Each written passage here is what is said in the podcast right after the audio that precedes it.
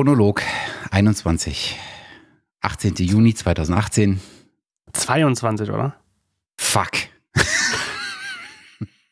Oder? Jetzt muss ich selber nochmal gucken, aber ich dachte 22. Du hast total recht. Ich habe ja. nämlich, ich habe die Website offen und äh, habe einfach so abgelesen, so hey, letzte, letzte Episode 21, äh, 22. Du hast vollkommen recht und äh, meine Sophylöse in dem Fall äh, Bonnie.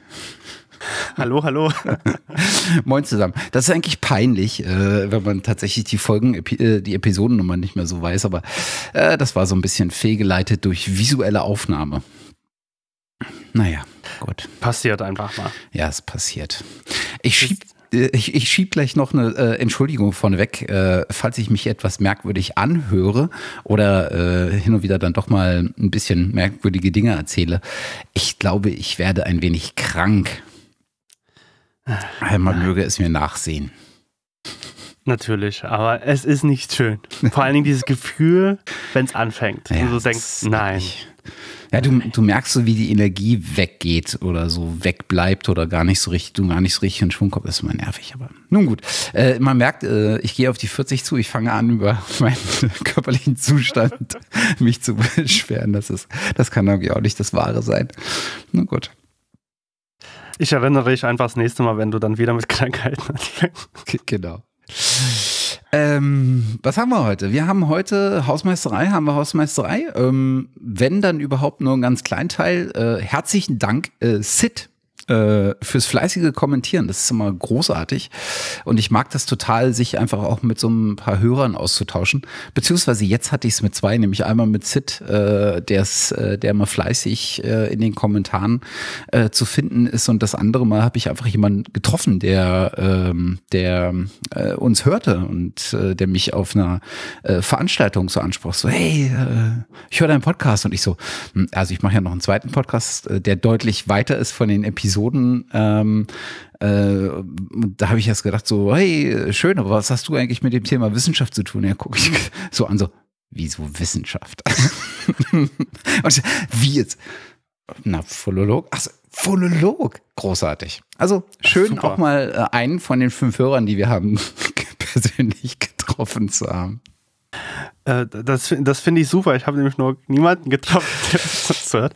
Aber ähm, ich, ich finde es sehr schön, dass auch da, das Sid kommentiert hat und das zeigt, äh, dass sich da Leute auch damit beschäftigen und ähm, hat ja auch seine Erfahrung äh, geschildert, was so Thema Kopfhörer betrifft. Vielen, vielen Dank an, an der Stelle. Ähm, freuen wir uns sehr und ähm, es zeigt auch, dass nicht, dass nicht alle weg sind nach unserer nach unserer Winterschlafzeit, Frühjahrsdepression und ja. Herbst, äh, was auch immer. ja, äh, ja. Ja, das ist toll. Und äh, Sid hatte auch einen, äh, einen Themenvorschlag und meinte, wir sollten doch vielleicht mal über ähm, über eine Produktreihe äh, reden, beziehungsweise über einen Produkthersteller, äh, den er, äh, glaube ich, äh, wenn ich es recht in Erinnerung habe, in recht breitem Einsatz hat, nämlich äh, Omni. Om Omni. Omnisphere, also Omnisphere, Spectra. Sonics. Sonics. Ja.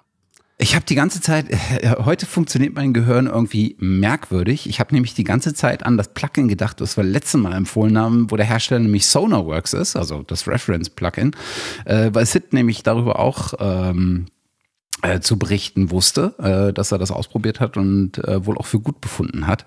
Äh, und ich habe die ganze Zeit an Sonarworks gedacht und bin nicht auf Spe äh, Spectrasonics gekommen. Verdammte Axt. Naja. Ähm, machen wir auf jeden Fall gerne. Äh, ich glaube, Bonnie und ich haben äh, beide nur Omnisphere im Einsatz.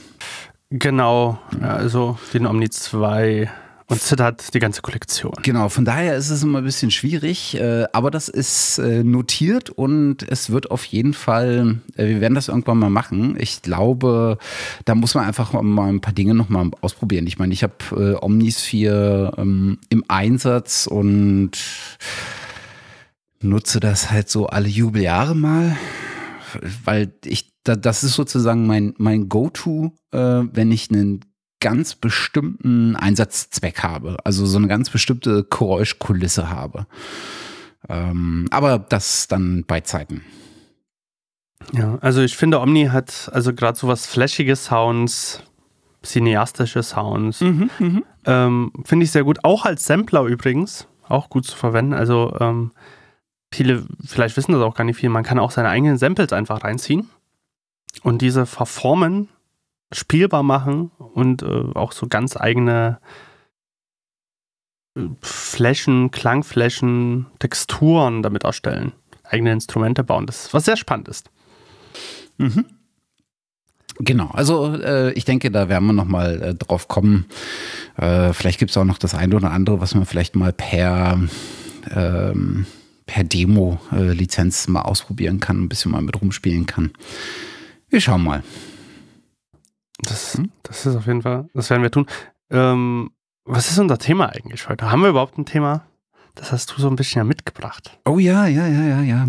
Äh, ich habe äh, wir haben gerade schon, bevor wir auf Aufnahme gedrückt haben, äh, so ein bisschen darüber gesprochen. Und das, das Schwierige ist immer tatsächlich, weil wir ja nicht wissen, was der jeweils andere ähm, mitbringt für ein Thema, ist tatsächlich, äh, sich auf ein Thema festzulegen. Weil ich habe natürlich irgendwie so eine Liste von Dingen, über die ich gerne mal sprechen würde, also über die, die ich hier zum Thema äh, machen wollen würde und hier sozusagen besprechen möchte. Ähm, und manche davon hängen halt zusammen und manche sind halt äh, ein bisschen kleiner, manche sind ein bisschen größer. Und die Schwierigkeit ist immer, ähm, dadurch, dass äh, wir im Prinzip vorher nicht absprechen, was jetzt jeder für ein Thema mitbringt, dass manche Themen schwierig sind, sie ad hoc äh, tatsächlich auch ähm, irgendwie zu besprechen. Also für denjenigen, der nicht weiß, dass das Thema heute mitgebracht ist, dann sich dazu ähm, in voller Breite äußern zu können, weil manche Dinge hat man einfach nicht äh, allgegenwärtig. Und äh, deswegen müssen wir mal schauen, ob wir vielleicht manche Dinge dann doch ein bisschen vorbereiten. Aber ich habe mir gedacht, äh, ein Thema, was man meistens ganz gut ähm, so ad hoc besprechen kann, ist das Thema Inspiration und woher man ähm, seine Inspiration nimmt. Und ich glaube, ich würde das gerne abstellen auf die Soundkomponente. Also was inspiriert uns äh, in Bezug auf ähm, Sounddesign, in Bezug auf Musikproduktion, in Bezug auf Musik machen. Und das vielleicht gar nicht so ähm, nur auf Personen äh, beschränkt, sondern tatsächlich das als Was-Frage ähm, zu formulieren und vielleicht mal zu gucken, gibt es Personen, gibt es Platten, Gibt's ähm, Instrumente? Gibt's Orte, Konzerte? Was weiß ich, was, was noch ähm, möglich wäre? Ähm, ich denke, das ist ein Thema, was vielleicht ganz, äh, ganz spaßig sein könnte.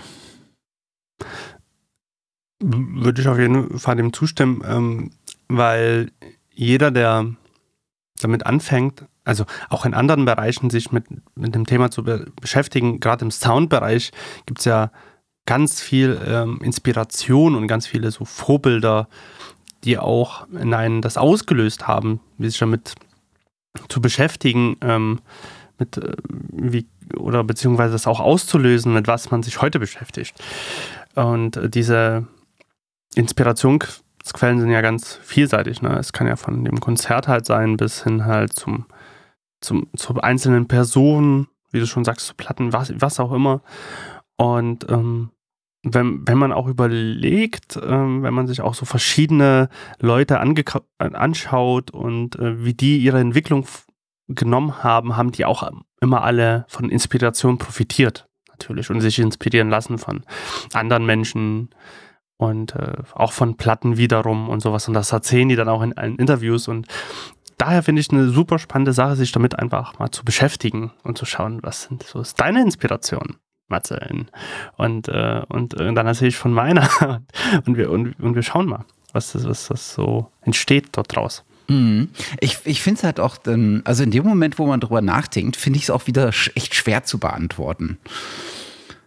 Aber ich glaube, wenn ich, wenn ich mal so auf meine musikalische Prägung im weitesten Sinne gucke, ähm, dann sind es, ähm, oder anders, äh, nicht unbedingt auf meine musikalische Prägung, weil musikalisch geprägt bin ich durch ganz viele Einflussfaktoren, aber in der Art und Weise, wie ich beim Musik mach oder was ich beim Musik machen mag. Ob ich es jetzt selber mache oder ob ich es aufnehme ob, oder ob ich es mixe oder mastere. Ähm, also in der Schiene. Nicht unbedingt, äh, was ich so höre. Ich glaube, das geht so, das ist so breit und äh, ist von so vielen Dingen beeinflusst. Äh, das würde total ausufern. Aber wenn ich gucke, was mich so ähm, beeinflusst hat, was ich für einen Sound mag, wenn ich ähm, aufnehme oder wenn ich mixe oder sowas, dann sind das auch wieder ganz verschiedene Dinge, aber bei weitem nicht so viele. Ich glaube, was mich sehr, sehr früh inspiriert hat, ist tatsächlich äh, ein Instrument. Ähm, und äh, ich habe ja angefangen, äh, ich weiß nicht mehr, wie alt ich da war, aber jetzt nicht so jung mehr, aber auch nicht so alt. Ich schätze so 13 oder sowas. Ähm, da habe ich die erste Klampfe in die Hand genommen. Das war so eine Akustik, äh, so eine Konzertgitarre mit Nylonseiten und äh, alles ganz fürchterlich. Also qualitativ alles ganz fürchterlich. Aber na gut, man konnte irgendwie nette Musik machen auf dem Dachboden mit einem Freund zusammen und in seinem Kinderzimmer so dann mit der knatschenden Tür als äh, Intro, als Soundeffekt sozusagen mit einem Laptop aufgenommen. Ach, großartig. Ähm, und äh, dann hat man so, wie viele das sicherlich auch kennen, so die ersten Chords äh, irgendwie aus einem aus einem Buch äh, rausgenommen. Und dann hat man vielleicht ein Jahr später oder sowas, als man dann so äh, solche Evergreens wie Country Home oder äh, Streets of New Orleans oder sowas spielen konnte, hat man dann vielleicht angefangen, mal sich Tabu äh, Tabulaturen anzugucken und keine Chords mehr zu spielen, also Akkorde mehr zu spielen, sondern ähm, dann tatsächlich einzelne Seiten zu versuchen und vielleicht Ton Tonleitern oder sowas und, oder Skalen oder irgendwie sowas zu spielen. Und ähm, für mich kam ein ganz gehöriger Schritt war, als ich das erste Mal eine eigene E-Gitarre in der Hand hatte und durch einen richtigen äh, Verstärker gespielt habe, der, glaube ich, weil er total überfordert war, war so ganz leicht angefangen hat zu zerren. Ne? Also es war noch kein, noch keine, es war noch kein Drive, aber es war so natürliche äh, Distortion, würde ich es fast nennen. Wobei natürlich ist jetzt auch die Frage, aber auf jeden Fall war das Signal distorted. Und das hat mich total angezeckt. Äh, also das so wirklich damit auch zu, das zu nutzen und damit zu spielen, ähm, das hat mich total angezeckt. Und ich glaube, das ist das Gefühl, was ich bis heute äh, nicht nach äh, äh oder nicht verloren habe. Und jedes Mal, wenn ich vor einem guten Amp stehe und ein Instrument spiele und ähm, entweder einen richtig, richtig eleganten, breiten, klaren äh, Clean Tone habe, also so der, der, der klassische Fender, äh, Fender-Ton, ne? schön äh, sauber, äh, schön viel äh, Top-End ähm, äh, mit äh, und du kannst sehr viel mitmachen. Ähm, aber ich kam, ich komme nicht umhin, bei einer guten Verzerrung einfach so zu denken, so. ich habe richtig so ein, wie so ein debiles Lächeln auf den Lippen und so denke so, ja. Und ähm, das ist was tatsächlich, was mich, äh, was mich einfach ähm, wirklich inspiriert. Ähm, und das finde ich sowohl, wenn ich Musik mache, als auch wenn ich beispielsweise mixe. Also wenn ich Gitarren oder sowas äh, mixe. Ähm, und dann eine, einfach eine schöne Verzerrung äh, in den Gitarren habe, was natürlich von vielen abhängig ist, so wie sie eingespielt sind, was es für Aufnahmen waren, was für Mikrofone, was für Verstärker, was für Klampfen, wer hat's gespielt, wie ist es gespielt. Tausend Sachen vorher, die im Prinzip nicht äh, oder wenig von mir beeinflusst werden können, aber der Moment, wenn du eine gute Verzerrung ähm, hast und damit einfach ein bisschen spielen kannst und damit merkst, wie du den Ton äh, und den Sound dadurch und damit auch das Gefühl eines Songs beeinflussen kannst, das finde ich einfach jedes Mal wieder mega gut. Und es löst immer gleich was aus, finde ich, dieses, ja, ja. Diese, die, diese Kette von Ausprobieren und, und jedes Mal klingt das äh, anders und ähm, das bewegt auch einen ganz viel. Also mhm. ich glaube auch so diese, was du gerade schön beschrieben hast, das ist ja der Moment, wo das einen so, so alles klar wird, so manchmal. Ja, also im Kopf, dass ich meine, das ist die Idee, das finde ich so spannend, das finde ich so schön und das verfolge ich dann auch ähm, und probiere das aus und ähm, das, das finde ich sehr schön und ähm, das, äh, vor Dingen glaube ich, wenn man das so jung entdeckt, ist das glaube ich noch so eine, so eine was heißt eine Offenbarung, ne? Ist vielleicht ein bisschen hochgegriffen, aber man, ich, man hat ja schon, glaube ich, schon, wenn man so in den, gerade so in den Jahren so zwischen 10 und so 20 ist, schon, glaube ich, diesen Moment intensiv, aber am intensivsten vielleicht sogar, wo man sagt, oh, das ist genau das, was ich jetzt irgendwie probieren will, das, was ich irgendwie machen will. Und ähm, das geschieht ganz oft nicht in der Schule. ja, ja, wäre wär natürlich gut, wenn das in der Schule auch äh, geschehen könnte, aber das ist ja, mm, ja, es ist zumindest diskussionswürdig, ob Schule diese Art von ähm, von Motivation in dieser Richtung aufbringen muss. Sie sollte es natürlich tun im besten Fall, finde ich. Aber ähm, sie hatten ganz Teil an anderen Aufgaben, die mindestens genauso wichtig sind, denke ich. Schön ist natürlich, äh, wenn das beides zusammenfließen kann. Aber, das wäre dann perfekt, ja. ja. Ja, und durch diesen, durch diesen, durch diese Art äh, dieses, dieses Tons, durch dieses verzerrte Gitarren, ähm, die mir ganz, ganz viel erschlossen haben, nämlich diverse Musikstile, die ich über jetzt mehr als 20 Jahre höre, ähm, hab haben, sind dann natürlich auch Dinge gekommen, die mich musikalisch in meiner eigenen Soundgestaltung dahingehend auch beeinflusst haben. Und das waren dann ähm, Personen, aber auch Werke äh, und auch Orte. Äh, weniger Konzerte, fand ich. Ich hatte immer ein ambivalentes äh, Konzert äh, oder immer ambivalente Konzerterlebnisse. Ähm, die haben mich jetzt weniger geprägt, aber äh, Personen und ähm, und vor allen Dingen äh, Orte haben eine, haben eine ganz, ganz erhebliche Prägung. Und bei mir kann ich's äh, viel an Producern und so Mixing und Mastering Engineers festmachen. Mastering Engineers weniger, aber Producer und Mixing Engineers. Und ich glaube, zwei, die mich ganz, ganz früh geprägt haben, ähm, in der Art, wie sie sind, wie sie arbeiten, was für einen Sound sie produzieren, mit was für Bands sie gearbeitet haben, sind tatsächlich ähm, äh, Jens Bogren, äh, ein Schwede, ähm, und ein zweiter Schwede, Daniel Bergstrand.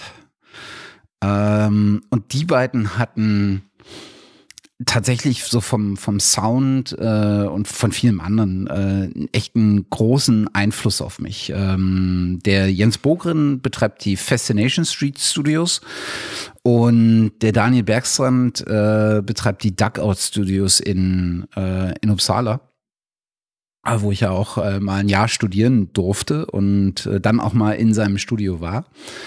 Und ähm, der Jens Bohren hat so mit Leuten gearbeitet wie Opeth, äh, Dimmu Borgir, Arc Enemy, ähm, At the Gates, Katatonia, äh, Soilwork.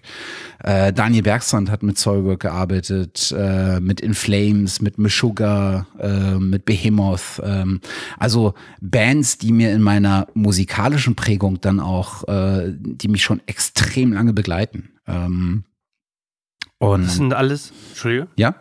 Das sind alles äh, Bands schon aus, ich sag mal, der härteren handgemachten Musik, oder? Das ist alles so die Richtung ähm, Death Metal, Black Metal, ähm, Progressive äh, viel, also gerade wenn man so um, sich mit Sugar ähm, anguckt, die ja äh, schon sehr, sehr lange ähm, existieren, 87 sind die, glaube ich, gegründet.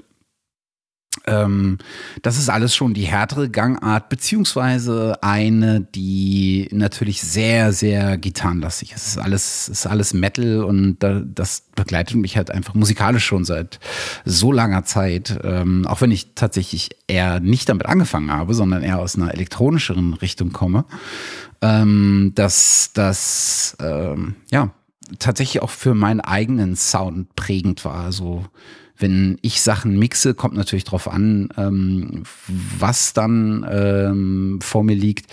Aber wenn ich Metal mixe, dann habe ich tatsächlich auch am ehesten so ein Bild vor dem inneren Ohr, das von, von der Tonalität dieser beiden Producer und einige andere auch noch äh, durchaus geprägt ist. Na, also wie die mit Gitarren umgehen, wie die mit ähm, äh, dem, dem Drum-Sound umgehen. Ähm, viel auch, äh, ich habe wirklich viel gelesen darüber, ähm, ob es jetzt Interviews waren oder, ähm, oder Sachen, die auf äh, Gearsluts oder sowas diskutiert wurden. Ähm, darüber gelesen, wie sie sozusagen mikrofonieren was sie bei, äh, was sie mit äh, Gitarren machen, wie sie Drums mikrofonieren, wie sie die ab, äh, abmischen, was sie mit Stimmen machen. Ähm, und das fasziniert, fasziniert mich einfach. Finde ich voll gut. Ja.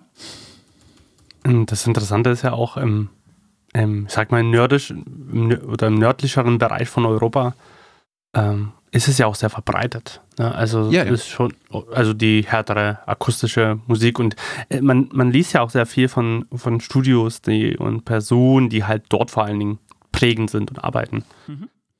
Ja, ähm, sehr schön. Ähm, elektronische Musik meintest du am Anfang? Was, was, was war das?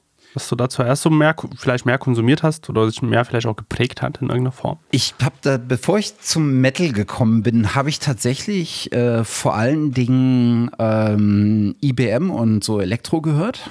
Ähm, da sind so Bands gewesen, die wie ähm, Front 2 for Two ähm, ist, glaube ich, so eine der, die man noch am, am weitesten kennt, die früh, frühen VNV Nation.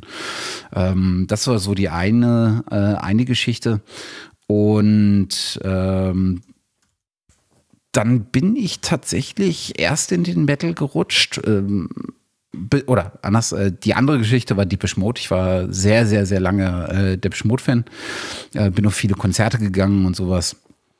Und ähm, dann bin ich irgendwann in den, in den Metal gerutscht, weil ich gemerkt habe, dass mir äh, diese, diese, dass die Instrumentierung mit diesen eher wärmeren Klängen, die, die du von Gitarren üblicherweise kriegst, im Sinne von vielleicht ein bisschen organischeren Klängen, ähm, dass mir das tatsächlich ein bisschen mehr bringt auf die, auf die Dauer.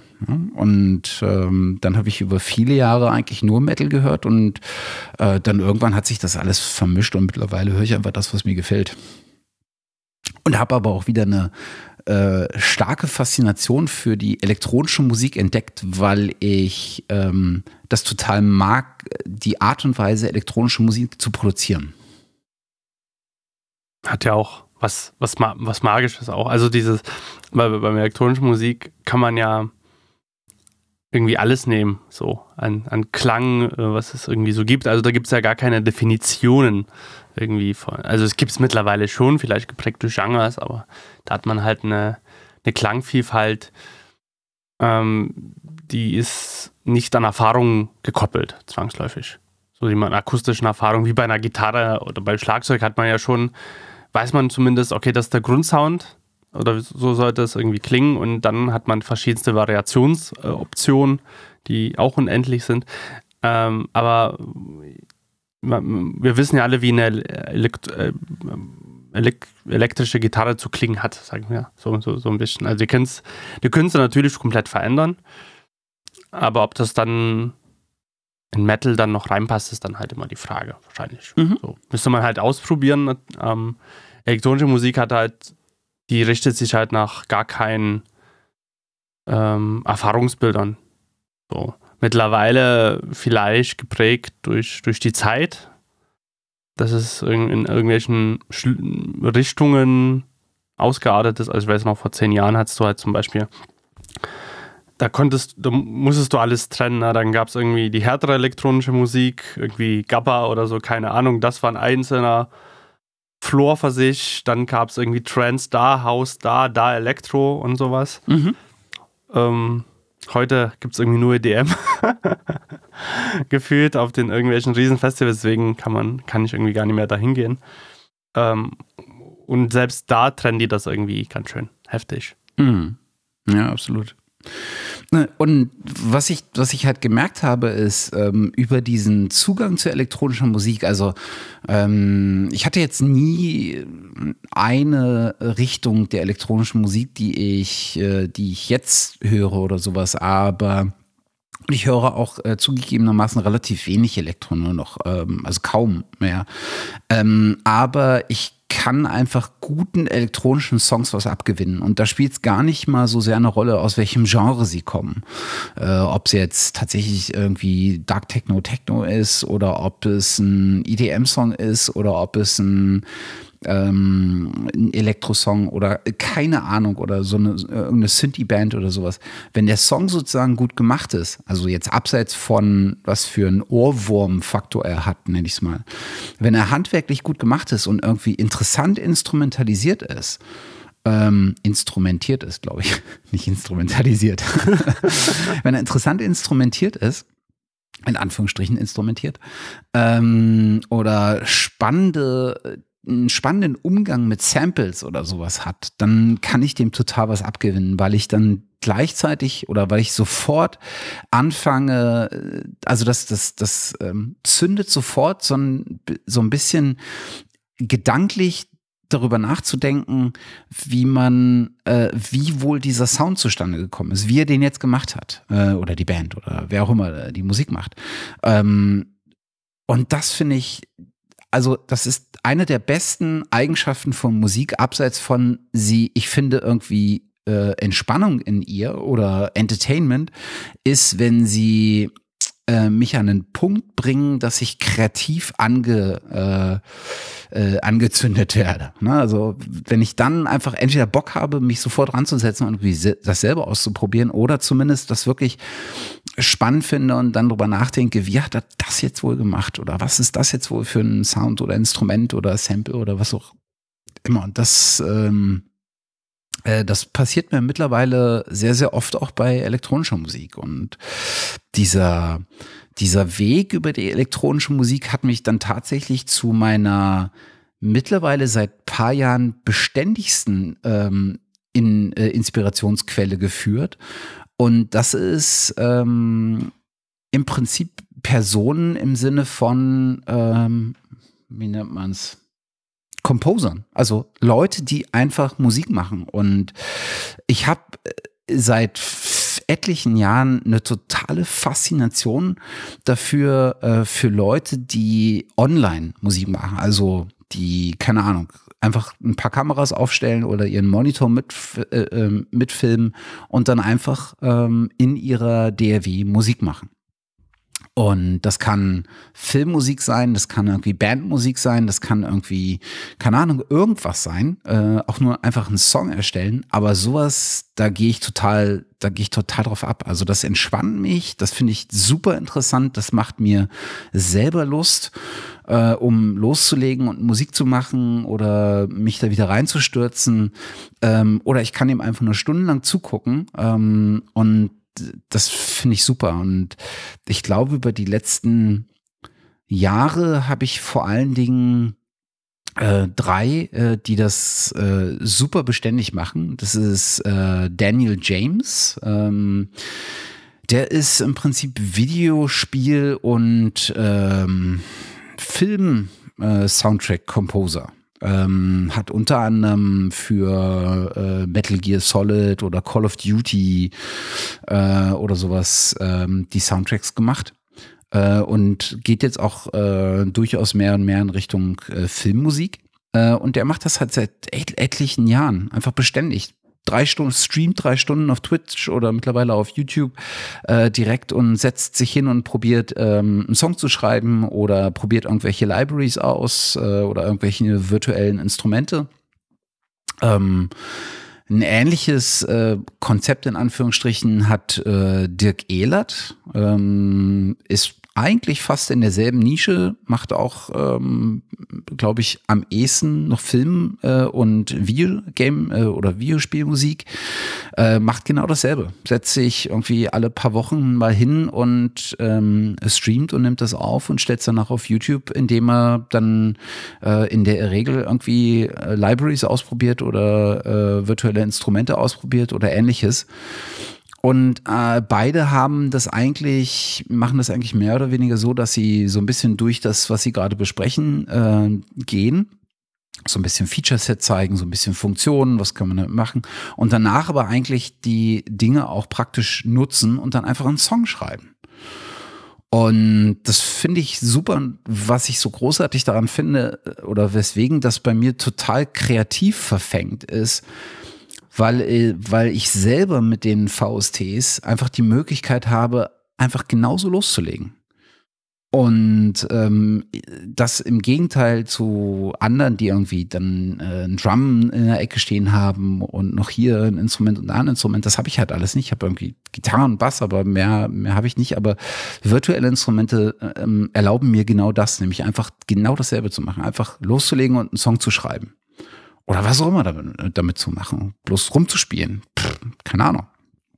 Und deswegen sind solche Charaktere ähm, in letzter Zeit extrem inspirierend äh, für mich gewesen in den letzten Jahren. Und äh, ich habe jetzt vor einem, vor einem Monat äh, gerade noch jemanden entdeckt, ähm, äh, dem ich echt richtig was abgewinnen kann. Und das ist Ben Burns, äh, abstractionmusic.com. Und Ben fährt tatsächlich äh, noch eine andere Schiene. Äh, der hat Two-Hour-Track-Challenges. Und zwar mittlerweile in der sechsten Episode, also der macht das, oder in der sechsten Staffel, äh, in Anführungsstrichen, der macht das also schon eine Weile. Der setzt sich halt irgendwie einmal die Woche, glaube ich, hin oder alle zwei Wochen und startet einen Timer, zwei Stunden und sagt, und jetzt schreibe ich innerhalb von zwei Stunden einen Song. Und macht das dann. Und veröffentlicht den danach auf seinem Label, ähm, stellt das Video, äh, was er äh, mitgefilmt hat, ähm, äh, dann auf YouTube und es ist großartig. Äh, also nicht nur, dass viele der Songs, die da rauskommen, wirklich gut sind, ähm, äh, aber du, ich lerne einfach auch extrem viel dabei. Ne? Und ähm, das ist, glaube ich, allen Gemeinden, die ich erwähnt habe, die haben halt auch ein Stückchen weit dann durch das, was sie tun, eine musikalische äh, Ausbildung und du schnappst halt dadurch, dass sie äh, sagen, warum sie jetzt das so und so machen oder etwas machen und du schnappst halt einfach auch ein bisschen Theorie mit auf und denkst dir irgendwann so, aha, so also. Ne? Und auch das ist so ein, so ein Erkenntnisprozess, ist halt auch irgendwie inspirierend. Total. Ähm, und ähm, mir geht es da ähnlich äh, wie dir. Ich finde es sehr, sehr spannend mittlerweile äh, Leuten zu schauen, wie arbeiten sie, ähm, wie gehen sie um mit, mit Kreativität wie, an Projekten und, und, und. Und äh, das haben wir, glaube ich, wann war das? Letzte oder vorletzte Folge, wo wir ähm, über Workflows gesprochen haben, mhm. zum Beispiel.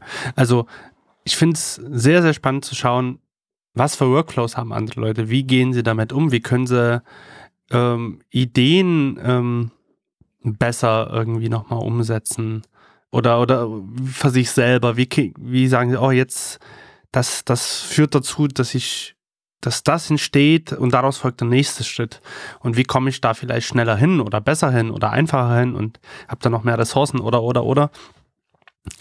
Und ähm, das finde ich sehr gut. Gibt es denn eigentlich oder das gibt es bestimmt, oder was sind deine Platten, die dich so inspiriert haben? Gibt es da zwei, drei, die, wo du wirklich sagst, die sind für mich immer noch, die waren eine große Inspiration, sind es heute immer noch, auch wenn die 20 Jahre alt sind? Ich glaube, ähm, viele Platten sind eher inspirierend, weil ich sie mit einer bestimmten Zeit verbinde. Also sie sind eher inspirierend durch die Art, durch das Feeling, was die Musik in mir auslöst. Also so ein total auf der emotionalen Ebene.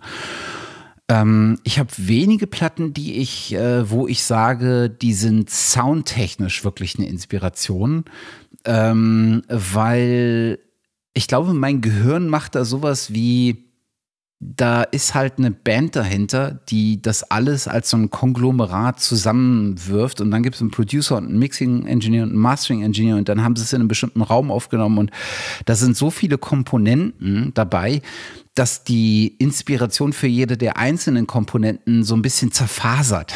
Ne? Also, mhm. und das, ich glaube, mein Gehirn macht da sowas wie, das kann man nicht als Inspiration greifen. Ähm, auf der anderen Schiene sind sie schon inspirierend, weil sie halt kreativ sind. Ne? Und äh, das ist aber wieder so eine große übergeordnete Ebene, äh, dass ich eigentlich fast allen gut gemachten Platten tatsächlich was Kreatives abgewinnen kann. Ähm, ich glaube, was, was mich, was mich Musik oder welche Platten für mich musikalisch ähm, tatsächlich eine Rolle gespielt haben, sind äh, sind es Platten, vielleicht sind es eher Vertreter aus einem bestimmten Genre. Ähm, ich glaube, die, das ganze Spektrum von ähm, Progressive äh, hm. Hat, hat mir soundtechnisch so ein bisschen tatsächlich Inspiration gegeben oder die Augen geöffnet, weil da so viele unterschiedliche Dinge zusammenkommen. Ähm, also da hast du halt äh, von, von metallischer Instrumentierung, ne? also verzerrte Gitarren, irgendwie geile Soli, äh, coole Drum-Riffs äh, oder Solis im besten Fall äh, über äh, Keyboard-Teppiche und, und damit viel Atmosphäre, äh, einfach alles dabei. Und ähm, ich glaube, das war am ehesten eine Inspiration, würde ich, würde ich meinen. Aber ich, auch da könnte ich wirklich ganz, ganz schwer einzelne Platten raus, äh, rausgreifen. Also was mich, was ich wirklich, äh, was ich auch nach wie vor unfassbar gut finde ähm, und was mich dahingehend am meisten inspiriert, ähm, sind, ist tatsächlich so Pink Floyd. Ähm, das finde ich vom gesamten Instrumentarium, was da zum Einsatz kommt, ähm, mega. Und ja. aber äh, da könnte ich, glaube ich, insbesondere so ad hoc, glaube ich, keine einzelne Platte rausgreifen. Und das zweite, das, die zweite Kategorie, aus der ich, ähm, aus der ich dahingehend ähm, inspiriert wurde, ist ähm, Filmmusik.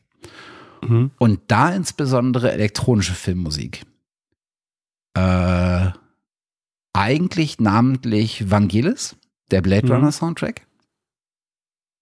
Fantastisches Album, unfassbar genialer Sound. Ähm, großartige Instrumente. Also ich, ich glaube, das hatten wir in der letzten oder in der Episode davor. Ich habe ja über die letzten Jahre auch wieder meine Faszination für Synthesizer entdeckt. Äh, und ich glaube, der Original Blade Runner Soundtrack ist, ist so ein, ein Machtwerk, ähm, ähm, was da, was da steht. Ähm, ich habe früher sogar auch viel Synthesizer-Mucke gehört, insbesondere Jean-Michel Jarre. Mhm. Auch ein, ein, ein Pionier des, der elektronischen Musik. Absolut, absolut. Ähm, ja, ich, ich denke, die beiden, äh, die beiden Sachen noch am ehesten. Spannend, sp spannend. Also auch sehr vielfältig geprägt. Also man, man, hört ja auch gut raus, dass es ja so, dass ja Inspiration aus verschiedensten Richtungen kommt. Ja, also und dann auch aus verschiedensten ähm, Musikrichtungen halt. Mhm. Halt ja. auch. Also, ähm, wir haben ja auch schon mal von, von ihm gesprochen, den Busy, Sascha Busy Büren, Mastering Engineer mittlerweile in Berlin. Da hat er auch, für, auch mal erzählt, dass äh, er ähm, eigentlich voll Hip-Hopper, so, schon immer und früher ausschließlich und aber auch mittlerweile sagt er, hört verschiedenste Platten, mastert verschiedenste Platten, mischt diese und hat da auch größte Inspiration aus ganz unterschiedlichen Stilen und Menschen dann halt auch, mit denen man dann so zusammenarbeitet. Und ähm, ich glaube, das ist ähm, auch so ein Fakt, dass, dass man sich nie vielleicht verschließen sollte, sondern halt immer so offen durch die Welt, mit, mit offenen Ohren durch die Welt läuft und schaut, was ist, was ist spannend, wo gibt's, äh, was machen die Personen und ähm, nicht gleich das vielleicht irgendwie abzuurteilen, weil es vielleicht eine andere Musikrichtung ist, die man nicht gleich äh, bevorzugt. Mhm. Kann man ganz viel entdecken. Ja. Und es gibt natürlich eine Menge äh, Soundtracks, so klassische Soundtracks, ne? also äh, von der Instrumentierung her klassische Soundtracks, also ähm, Orchester-Soundtracks, die äh, mich tatsächlich also wirklich geprägt haben. Aber das finde ich halt schwer als Inspiration zu nehmen, weil äh, das so ein, so ein großes Instrumentarium ist, was einfach schwer ist, irgendwie dem nachzueifern. Ne? Also ähm, ich glaube, einer der Soundtracks, die ich am meisten mitgehört haben, äh, habe, ist ähm, Basil Polidoris, heißt er, glaube ich. Äh, der Conan äh, The Barbarian Soundtrack. Mhm. Na, äh, parallel zu James Horners Braveheart oder John Williams, die Star Wars äh, Geschichten oder wirklich diverse andere. Ähm, die Raiders, also hier die ganzen, ähm, die ganzen Indiana Jones äh, Soundtracks, alle mega. Oder äh, Danny Elfmans Geschichten für Batman das ist halt so breit äh, instrumentiert, weil Orchester, dass, dass ich das schwer finde, als Inspiration zu nehmen. Aber diese Mono-instrumentierten äh, Sachen, wie halt äh, Blade Runner, die ja auch nicht Mono sind, äh, also nicht nur ein Instrument, sondern auch mehrere, aber so aus einer Richtung die Instrumente. Ähm, das, äh, das finde ich wiederum extrem ähm, extrem inspirierend. Oder äh, um ein neueres Beispiel aus derselben Richtung zu nehmen, der äh, Stranger Things äh, Soundtrack. Mm. Ne, von, ja, das äh, ist auch sehr gut. Von Kyle Dixon und Michael Stein. Ähm, das trifft einfach äh, auch einen Nerv von der Machart, vom Sound. Ähm, das, das ist einfach ultra cool.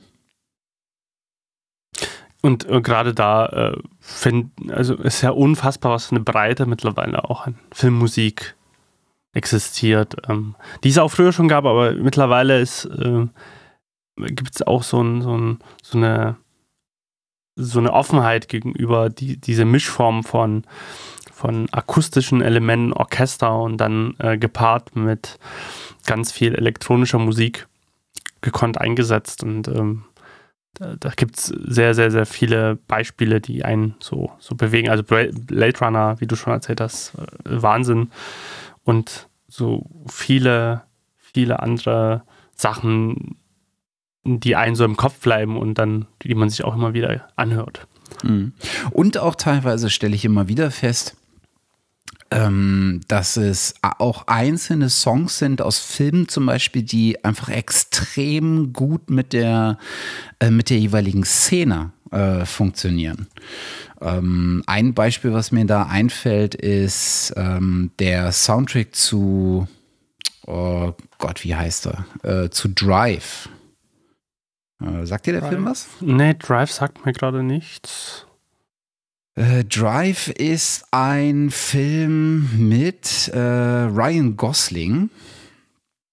Ähm, 2011 ist so, ein, ist so ein mehr oder weniger so eine Crime-Geschichte. Ähm, und Ryan Gosling sp äh, äh, spielt im Prinzip so einen Fahrer, äh, den man anheuern kann, wenn man irgendwie, ähm, ja, eigentlich ist er Stuntfahrer, aber er kann halt fahren und er verdient sich halt was nebenbei, indem er bei Einbrüchen oder sowas das, das Fluchtauto fährt. Ja?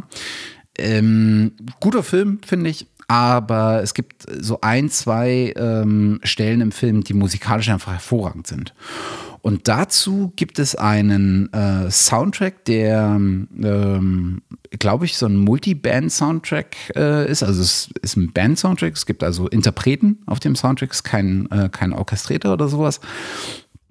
Und es gibt einen, äh, einen Titel, ähm, der extrem gut funktioniert äh, mit der Szene. Und zwar fährt er einfach des Nächtens ähm, in seinem aufgemotzten US-Schlitten ähm, über die Straße und guckt so rum. Ja? Und die Szene ist einfach äh, ultra gut, weil die Kameraführung ist gut, das Licht ist gut und es läuft nebenbei ähm, ein ähm, Song, der nennt sich Nightcall von Kavinsky. Und der passt einfach megamäßig gut auf diese Szene. Und das sind genauso ähm, Dinge, die ich total mag. Oder? Die so, ja. Die, die, einfach, die einfach in dem Moment super einfangen. Und davon gibt es hunderte. Ähm, auch wenn ich mich jetzt nur an die eine entdecken, äh, erinnern kann. Nee, es gibt noch eine zweite. Äh, Collateral, sagt dir der was? Ja, ja. Mit äh, Tom Cruise. Und da gibt es eine Szene, ähm, wo sie im äh, Taxi unterwegs sind, auch nachts, und alle Straßen leer und äh, so ein Kojote läuft über, äh, läuft über die Straße, hält an, guckt ins Scheinwerferlicht und dreht sich dann, glaube ich, nach einem Augenblick weg und läuft weiter. Und der Song, der dabei läuft, auch unfassbar gutes Gefühl, passt super auf die Szene ähm, und hat einfach, äh, erzeugt einfach Emotionen beim Zuschauer. Und sowas finde ich super, äh, äh, super inspirierend. Ist auch die hohe Kunst dann, ähm, wenn man zusammen, also Visual, Visualität, Geschichte und Ton dann so zusammenbringt. Und mhm. kann Musik halt sehr gut. Mhm. Äh, wenn, und äh, nichts ist so, und das ist auch so ein bisschen der Grund, ähm, warum Leute auch so lange nach Musik, passender Musik zu ihren Filmen suchen, die dann Filme machen. So. Und ähm, also die Frage, ob man jetzt äh, fertig, sag jetzt mal, fertige Musik nimmt oder dann Musik dafür komponiert, das, das Richtige dafür zu finden, ähm, ist halt eine das, das, die wirklich passende Musik ist eine große Herausforderung, aber wenn das gelingt, ist der Effekt halt sehr, sehr emotional dann, der mhm. entsteht. Und dann, dann finde ich die, die Argumentation, die man oft hört, hm, finde ich dann wiederum auch nachvollziehbar, weil die Frage ist halt immer, wenn da jetzt ein anderer Song kommen würde, hätte, könnte der nicht dieselbe Emotion hervorrufen. Ja, aber äh, es ist halt der Song, weißt du? Und ja, das, ja, das ist so ein bisschen das Henne-Ei-Problem, ne? Ja, du bist ja auch total drauf geprägt. Also, ähm, wenn ich halt auch an Filmen zusammenarbeite ähm, und wir über Musik sprechen mit Filmemacherinnen, Filmemachern, wie auch immer, ist es halt sehr, sehr schwierig, sich dann loszulösen von Musik, wenn man einmal was hat. Hm. So. Weil manchmal passt, denkt man, ah, die passt, aber dann passt sie vielleicht nicht hundertprozentig und dann sucht man nach was anderem. Und unser Gehirn, das, das lässt ja komplett verschmelzen damit. Den ganzen Schnitt und den Moment und sowas. Und dann legst du eine andere Musik runter. Und ich so, huh, äh, irgendwie ist es äh, ungewohnt und unangenehm vielleicht oder so. Das ist dann ganz schwer, da wirklich was Passendes zu finden. Und wie du schon sagst, man verbindet genau den einen Song damit halt. Ähm, und das ist wirklich aber das, dieser, dieser große spannende Moment dann hm. den man dann erzeugen kann, genau durch diese Wahl des Liedes, ja. genau durch die Wahl des Soundtracks.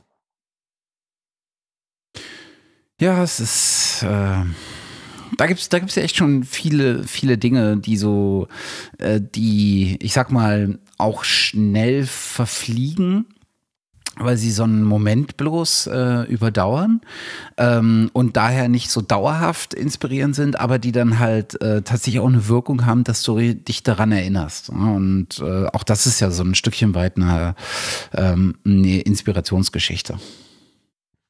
Total. Total. So, jetzt habe ich aber lange genug über meine ja. äh, geredet, obwohl ich noch einen Punkt habe, aber äh, wir kommen jetzt mal zu dir. Äh, ist ja nicht schlimm. Also ich fand das sehr, sehr spannend gerade, das äh, zu hören und ähm, äh, finde das super. Also ich habe da sehr gern zugehört gerade. Einfach. Und äh, sehr schön. Zum, auch zu meiner. Wo fange ich denn an? Ich, hab mir, ich, hab, ich hatte jetzt Zeit, ja. so, so ein bisschen zu überlegen. Ähm, und habe überlegt, wo fängt so Inspiration an? Und ich finde, Inspiration fängt auch so von seiner Prägung an. So, so, so ein bisschen. Also, was sind so die, so die ursprünglichsten Wurzeln? Und ich habe und hab überlegt, okay, was war so das erste Akustische, an was ich mich so erinnern kann? Und das sind zum einen Kinderlieder, so ganz von, aus meiner Kindheit gewesen, mhm. die auf Kassette so rauf und runter gehört haben. Dadurch auch mit Kassette, Aufnahme und so, so bin ich halt mit Ton sehr früh in Verbindung gekommen. Dann, ich bin ja in den 90ern geboren mhm. und ähm, da war Eurodance halt der heiße Shit damals, vielleicht könnte man sagen. Also, äh, was heißt heiße Shit, aber es war sehr aktuell. Mhm. Also, ähm, wenn man so an Masterboy und wie sie nie alle heißen, da irgendwie denkt. Und die liefen natürlich die ganze Zeit im Radio. Und wir hatten ganz viele Platten zu Hause ähm, und es lief halt die ganze Zeit das Radio. Und da bin ich unterbewusst zum ersten Mal, habe ich ganz viel elektronische Musik wahrgenommen und gehört. Kann aber noch nie sagen, dass es so, so ein zündender, inspirierender Moment war, aber das hat mich schon mal sehr geprägt. Und das hatte die Folge, ich habe dann, als ich so was weiß ich, so 14, 15, 16 war, habe ich angefangen, selber ganz viel elektronische Musik zu hören, auch unterbewusst, aber ich habe dann so Leute entdeckt, die mich bis heute sehr, sehr geprägt haben, mhm. also sehr inspiriert haben und geprägt haben. Ähm, ich, und ich meine, ich bin jetzt kein, der, kein Producer in, in dem Sinne, da sagt er, okay, ich mache komplett das. Ich bin ja heute eher mehr so in Filmrichtung unterwegs, aber alles das, was ich heute mache, hat so seine Ursprünge da. Ich habe dann viel, viel Leute gehört, so wie ATB, Armin von Buren, mhm. äh, Paul von Dyck oder Paul von Dyck, je nachdem, wie man ihn aussprechen mag. Und das waren so, oder also, oder auch dann so, also Marusha und, und so andere, die halt elektronische Musik gemacht haben. Und unterschiedlicherweise alles so vielleicht schon im Transigen oder im Trance-Bereich, kann man sagen, war aber halt schon immer offen, komplett, äh, welche Musikrichtung auch immer das da war. Und die haben ein, ich, ich würde sagen, irgendwie so ein Sound, ähm, irgendwie vielleicht für mich geschaffen oder so eine, so, so eine Geschmackrichtung. Das heißt, so elektronische Sounds, aber sehr melodiös, sehr ähm, vielseitig. Ähm, also gerade so die Armin von Buren Platten vor, vor zehn Jahren, sehr, crossover schon, also sehr mit teilweise Pop-Elementen, mit Gesang, mit Gitarre, also auch viel äh, E-Gitarre mit drinne eingebaut. Und die fand ich ähm, wahnsinnig, wahnsinnig spannend. Und die haben bis heute auch dafür gesorgt, dass ich mich ganz intensiv mit Sound auseinandersetze, weil die Leute haben sich damals auch viel mit Sound auseinandergesetzt. Und auch heute zum Teil, gerade bei Armin von Büren, wo ich ja vor zwei Jahren war, da haben wir auch so mal in einer Folge mal drüber gequatscht, über Show. Mhm. ähm, da muss ich leider sagen, ist irgendwie so, wird immer schwieriger für mich, ihn zu hören, hören zu können weil diese ganze Magie ist da irgendwie weggegangen und scheinbar muss man da, wenn man so auf diesen großen Festivals noch spielen will, auch irgendwelche Richtungen an, anfangen zu bedienen, die vielleicht irgendwie nicht so spannend sind. So EDM-Richtung sehr, die das ist so ein bisschen verloren gegangen, finde ich persönlich. Ähm, aber Paul von Dyck macht das halt immer noch, ähm, der ganz viel ähm, spielt mit elektronischen Elementen. Äh, Jean-Michel Gerard, den du auch schon erwähnt hast, ähm, auch äh, sehr, sehr spannend, wie, wie, er so mit Sound umgeht. Ähm, Apparat, finde ich halt hm. auch. Ja.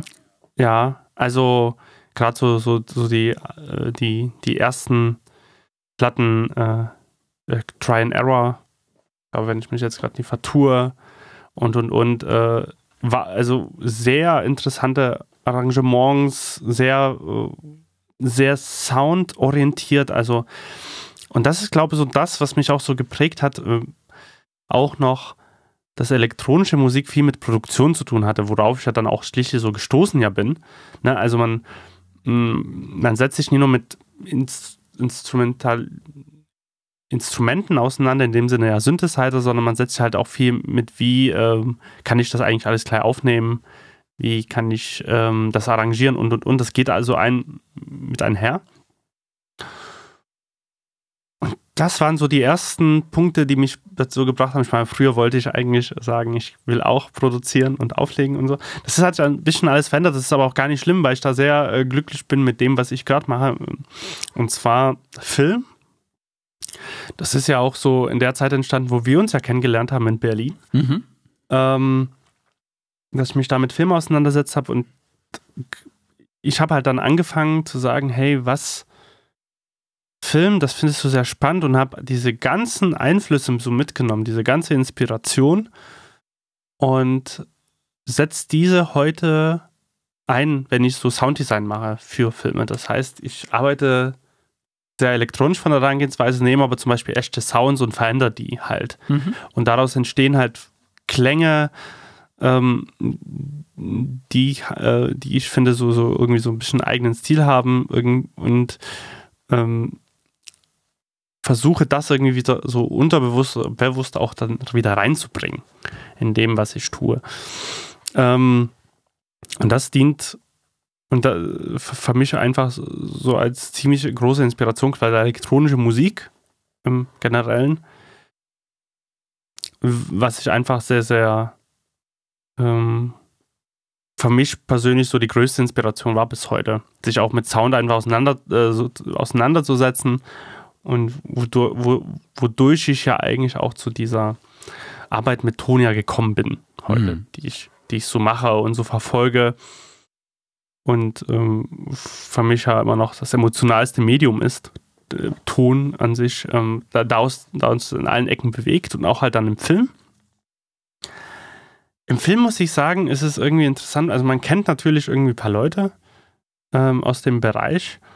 Also Ben Burb zum Beispiel, der hier ähm, das Star Wars Laserschwert erfunden hat, den Sound davon. Ja. Hatten wir auch mal drüber gesprochen, glaube ich. Genau, in welcher Folge auch immer das war. Ähm, vielleicht fällt uns das noch ein. Ähm, oder halt auch Paula Fairfield. Sie ist äh, Sounddesigner auf Game of Thrones.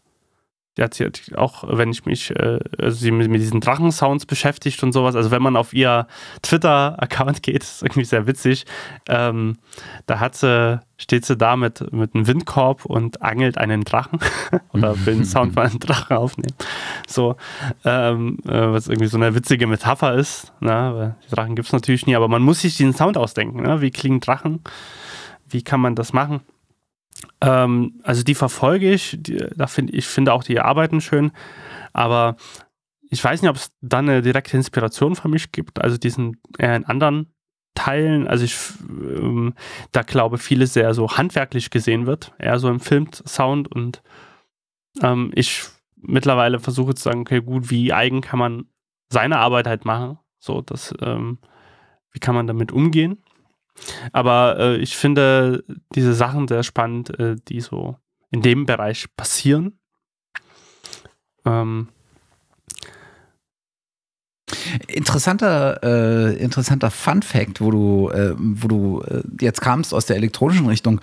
Tatsächlich war ähm, äh, jemand ähm, oder das Video, was mich dahin geführt hat, mir äh, so Trackmakings anzugucken oder wie auch immer du sie nennst. Ne? Also wo Leute sozusagen aufzeichnen, wie sie einen Song bauen oder wie sie einen Song schreiben oder was sie mit ihm machen zum Mixing und zum Mastering und sowas.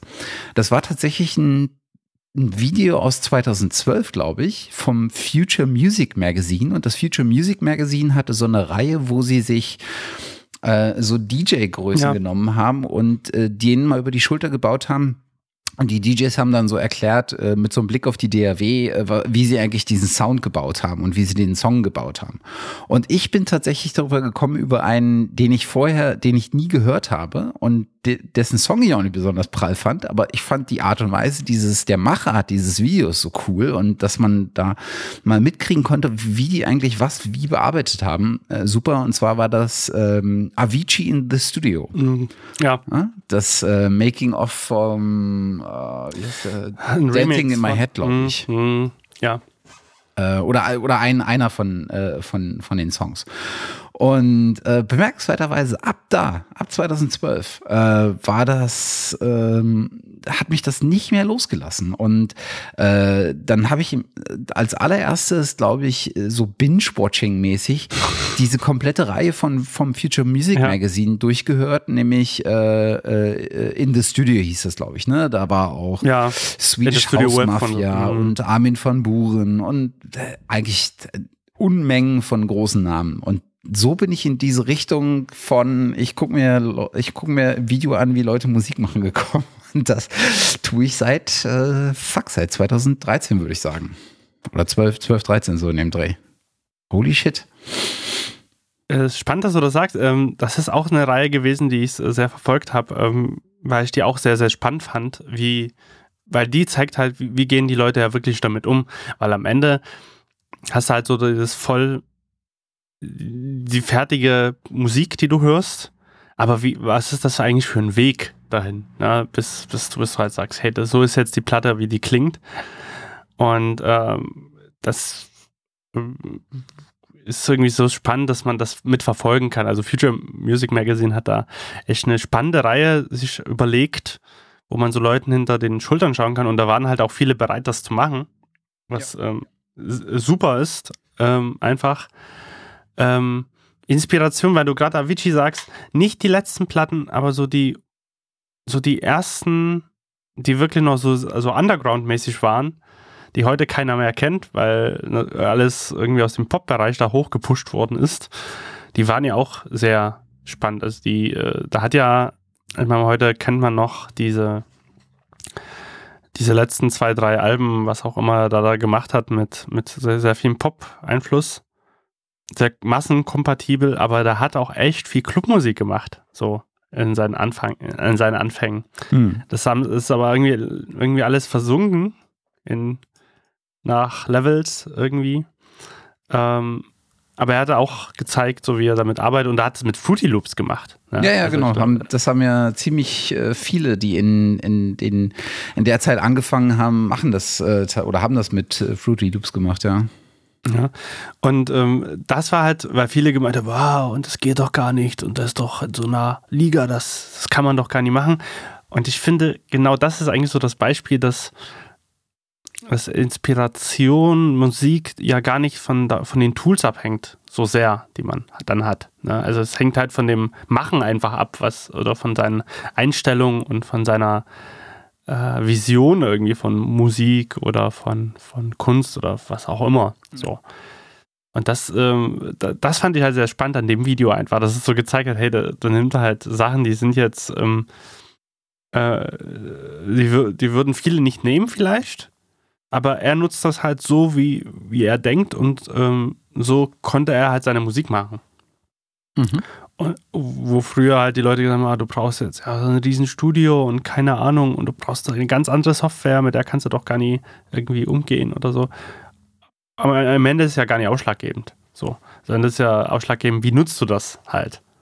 Und wie sehr reizt du so die Möglichkeiten halt aus, die dann wieder so inspirierend sind. Also ich ähm, ich denke so, wir haben ja so viel Software mittlerweile zum Beispiel, so viele Tools irgendwie, die man nutzen kann und, und wir beschäftigen uns eigentlich gar nicht mit, mit allen Funktionen von denen. Ne? Also äh, wie sehr man da intensiv das nutzen kann. Und wenn man sich, äh, sag mal, ein bisschen limitiert und sagt, ich habe jetzt die Software und ich entdecke die wirklich bis aufs Kleinste, kann das auch sehr, sehr inspirierend einfach sein. So, dass du sagst, ich beschäftige mich nur damit und versuche, wie kann ich damit jetzt umgehen ah, und dann entdeckt man diese Funktion und diese noch und diese. Und das führt wieder zu ganz neuen Ergebnissen, mhm. man so, ja. so, so haben kann. Ja. Ähm, macht Future, Future Music Magazine das eigentlich weiter? Ich weiß es gerade gar nicht.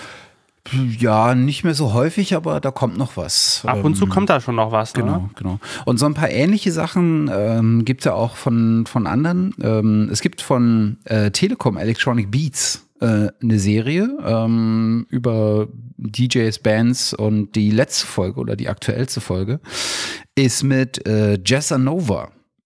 Mhm. Also so ein, so ein Berliner ähm, ähm, DJ oder ja, wie nennt man es denn? Kollektiv, die DJ, ähm, elektronische ja, Kollektiv. Musikkollektiv. Ja.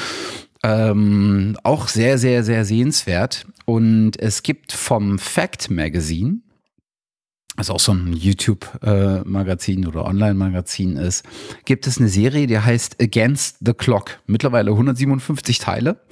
Und das Konzept da ist, DJs, die da auftreten sozusagen, äh, also Fact Magazine besucht die halt zu Hause, führt mit denen in der Regel ein Interview. Und dann haben die zehn Minuten Zeit, um einen Track zu bauen. Und zwar on camera mit allem, was sie da haben. Und zehn Minuten. Die zehn Minuten zählen runter und das Schöne bei elektronischer Musik, aber die haben auch nicht nur elektronische äh, Musik. Es gibt eine ganze Reihe von, von, von Künstlern, die äh, da mit Gitarre und Schlagzeug und sonst was zu, ähm, zu Werke gehen. Äh, nach zehn Minuten steht da in der Regel ein Song und viele von denen sind gar nicht schlecht und klar, da ist jetzt wieder Geschmackssache, ne? Und aber äh, auch das Konzept finde ich super gut und äh, auch die auch die Videos vom vom Fact Magazine habe ich echt äh, binge-mäßig äh, mir reingefahren oder binge-watching-mäßig mir reingefahren vielmehr. Also da gibt es immer mal wieder so Phasen, wo ich dann so zehn am Stück gucke oder sowas, äh, wo das einfach super gut ist und das, das sind halt genauso die diese, auch diese inspirierenden Geschichten. Nehme ich mit, mal mit in die, in die Show Notes. Ja, das äh, kann man sich auf jeden Fall anschauen. Das sind, ähm, also es gibt halt so viel Material einfach, wo man, Was also, groß nutzen kann. Ja. ja. total. Also gerade in Zeiten des Internets, ähm, die, die einfach so, also mit YouTube und Co. kann man sehr viel Inspiration sich einfach ist einfach super gut zugänglich. Ja. Also ähm, neben natürlich äh, guten Büchern, die man lesen kann und und und, ähm, kann man da auch, hat man so einen breiten Zugang an, an viel Wissen und vielen, äh, was man einfach äh, konsumieren kann. Ne? Ja. Und ich glaube, YouTube ist halt auch so eine, so eine spannende Plattform einfach geworden für ja. Inspiration. So. Stimmt. Bevor wir dahin äh, kommen, ähm, wie sieht es denn bei dir aus? Gibt es tatsächlich so einzelne Platten oder Konzerte oder sowas, die, ähm, wo du dran festmachen kannst, so danach warst du so inspiriert, dass du, dass du im Prinzip loslegen wolltest? Oder Total. dich da in deiner, in deinem Sound oder sowas beeinflusst haben? Total. Ähm, also eine Platte, die ich gerade wieder rausgeholt habe und, ähm, und höre, ähm, das ist von Armin von Buren, den ich schon erwähnt habe, Imagine. Mhm. Also, weil er genau, weil genau, die kam so 2007, 2008 raus. Ich glaube, 2008 war das. Also gute zehn Jahre mittlerweile. Und die finde ich halt immer noch so, so, so, ein Meilen, so ein Meilenstein für mich, was so an Produkt, also an, an inspirierender elektronischer Musik ist. Ähm, also auch wieder so Crossover-mäßig, auch mit äh, transig, aber mit elektronischer Gitarre, mit äh, sehr melodiös, äh, mit verschiedensten Leuten, die Gesang beigesteuert haben und und und. Und äh, wo halt auch alles wahnsinnig gut klingt, sehr also so, so an, an, Sounds einfach, die ich bis heute noch im Kopf habe und mir denke auch, wie, wie haben sie diese Drums gemacht oder wie haben sie dies, jenes gemacht. Äh, die Kicks, die klingen alle sehr, sehr sauber. Ähm, dann finde ich eine Platte von Robert Miles Children, was man so kennt, finde ich immer noch einer der bestproduziertesten Tracks elektronischer Musik wo alles sehr, sehr gut ähm, aufeinander abgestimmt ist. Children von? Äh, Robert Miles. Robert Miles, ja. Ähm, Finde ich immer noch äh, wahnsinnig, wahnsinnig schön. Ähm, und finde es auch gefühlt die perfekte Mischung aus, ähm, aus elektronischen Elementen und das Mischverhältnis von denen. Ähm, das, das finde ich mm, sehr gut. Dann äh, von, von Apparat finde ich äh, The, The Devil's Walk von 2011 sehr, sehr inspirierend. Aber halt auch äh, die Multifunktionsebene von 2001, also, also so zehn Jahre unterschiedlich. Ähm, 2001 Multifunktion war es eher so, so Distortion, Klick-Klack-Elemente und sowas, aber sehr, sehr schön arrangiert, sehr melodiös. Ähm, irgendwie äh, gefühlt alles Jahre voraus, sein Sound, ähm, den er sich da überlegt hat, komplett weg von klassischen Arrangements hin zu, wie kann ich ähm, äh, mit Sound arbeiten, den aber sehr ähm, spielerisch arrangieren. Ähm, und dann hat er ja später dann noch sehr ähm, orchestral, würde ich fast schon sagen, gearbeitet in verschiedensten ähm, Alben. Das sind, glaube ich, so schon Platten, die mich da sehr äh, bewegt haben. Paul von, von Dück, ähm, oh, was gibt's da? Ich fand, also da, da, da fand ich zum Beispiel ein Konzert sehr bewegend oder zumindest ein DJ-Gig würde man bei ihm ja sagen. Ähm, hier in, in Dresden, jetzt mal schon überlegen, 2011 habe ich den, glaube dann zum ersten Mal gesehen, da war er dann hier. Ähm, oder, oder kommt öfters mal nach Dresden. Und da war ich wahnsinnig angetan, wie er live halt Musik macht, mhm. zum Beispiel. Also der, ähm, man muss ja vor, äh, der Paul von Dyck, der hat, der, der, der legt nicht auf live, das würde ich jetzt nicht sagen, sondern der äh, spielt live.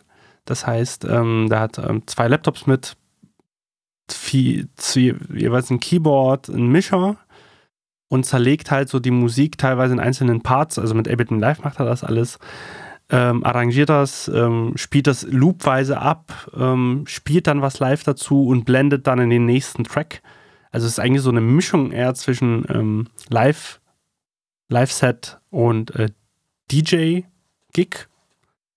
Und da macht das auf sehr, eine eher sehr äh, im perfekten, minutiösen Art. Also das ist wirklich sehr, sehr durchdacht.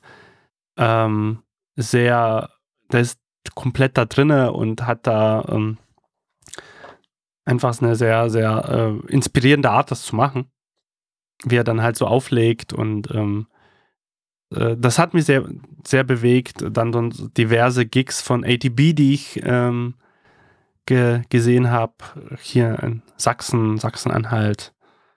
Ähm, der sehr viele alte, der, der einfach sehr emotional ist beim Auflegen und einfach das äh, wahnsinnig gut überträgt. Ähm, das sind so, so vielleicht so ein paar Sachen, die mir gerade so spontan eingefallen sind, was so Inspiration betrifft, aus, von, von, von den Leuten. Ich, also es ist auch sehr, wie du schon sagst, sehr an der Person vielleicht auch geknüpft, so die Inspiration, aber auch an der Musik. Also so, so mal so ein kleiner Ausschnitt ähm, von, von, von, von inspirativen Tracks, hm. Also ich meine, das hat man ja, ähm, als wir das Thema schon mal hatten, ne, ähm, dass auch Performance etwas ja mit dir macht. Ne? Also du bist ja auch bei einem Konzert, bist du ja nicht nur beeinflusst von der Musik, die da kommt, sondern von der Umgebung, von dem, was um dich herum geschieht, von der Energie, die sich durch so eine Konzert, durch so ein Konzertpublikum in Anführungsstrichen fortsetzt und überträgt, ähm, dadurch, wie der, ähm, der Künstler auf der Bühne agiert oder auch interagiert mit dem Publikum. All das ist ja so eine, mm, so eine Melange an, ähm, an Dingen, die dann sich auf deine Stimmung überträgt und auf dein Konzerterlebnis und damit natürlich auch auf, auf das, wie du es wahrnimmst, was da gerade passiert. Also das ist ein ganz spannend, auch so Licht und sowas, das spielt ja alles mit rein. Ja, ähm, und man ist ja da auch in so einer anderen Welt und diese Welt muss man auch erstmal kreieren. So. Und das ähm, und das kann, das löst halt auch sehr, sehr viel aus und ist sehr, ähm, sehr, sehr, eine, einfach eine sehr inspirierende Geschichte, so wenn man, wenn alles zusammenpasst. Mhm. Und beeinflusst sogar auf, auf Jahre dann seine, seine, seine Arbeit und oder so seine, sein, sein, sein, seine künstlerische Entfaltung oder allgemein inspiriert das einfach Dinge so zu machen, mhm. ich. So, wenn man so, so, so selber immer bestrebt ist, auch so was selber zu kreieren. Ja. Das, das ist äh, immer sehr schön. Ähm, Gibt es denn bei dir eine Performance irgendwie, die, äh, wo du mhm. sagst, ey, die, die habe ich immer noch im Kopf und habe die Bilder im Kopf und die hat mich inspiriert? Mhm. Das ist, das ist wirklich schwer ich, ich hab, bin ja jetzt bei weitem nicht mehr so oft auf, auf Konzerten. Ähm, ähm, also ich glaube, es gibt kein herausstechendes äh, Erlebnis. Es gibt immer so mal so Mini-Aspekte. Ich war beispielsweise jetzt im März ähm, auf dem äh, Inferno Festival in, in Oslo, Norwegen. Mhm. Ähm, was so eines der ältesten Extrem-Metal-Festivals in, äh, in Europa, also jetzt hm, Kontinentaleuropa, weiß nicht, was, Norwegen ist ja nicht in Europäischen Union, aber in Europa ähm, ist. Und da stand ich, ich finde mich auf Konzerten mittlerweile immer öfter wieder in etwas respektvollem Abstand zur Bühne. Ähm, was zwei Ursprünge hat. Einmal finde ich es vorne oft zu laut, das ist mir nichts mehr. Ähm, und äh, B finde ich mich sehr oft wieder äh, so ein bisschen hinten, wo mit dem Blick ähm, oder mit einem halben Auge auf der Technik, ne? so auf dem Mischpult oder sowas. und bei dem Ferno war ähm, bei vielen ähm, Bühnen das so geregelt, dass äh, du das Mischpult und das äh, Lichtpult ähm, sozusagen im Zuschauerraum hattest und dann halt auch mal gucken konntest, was die Kollegen und Kolleginnen da machen. Und ich habe festgestellt, ähm, der, auf der einen Bühne war es ähm, eine, eine, eine, eine Frau, die es bedient hat, das Lichtpult.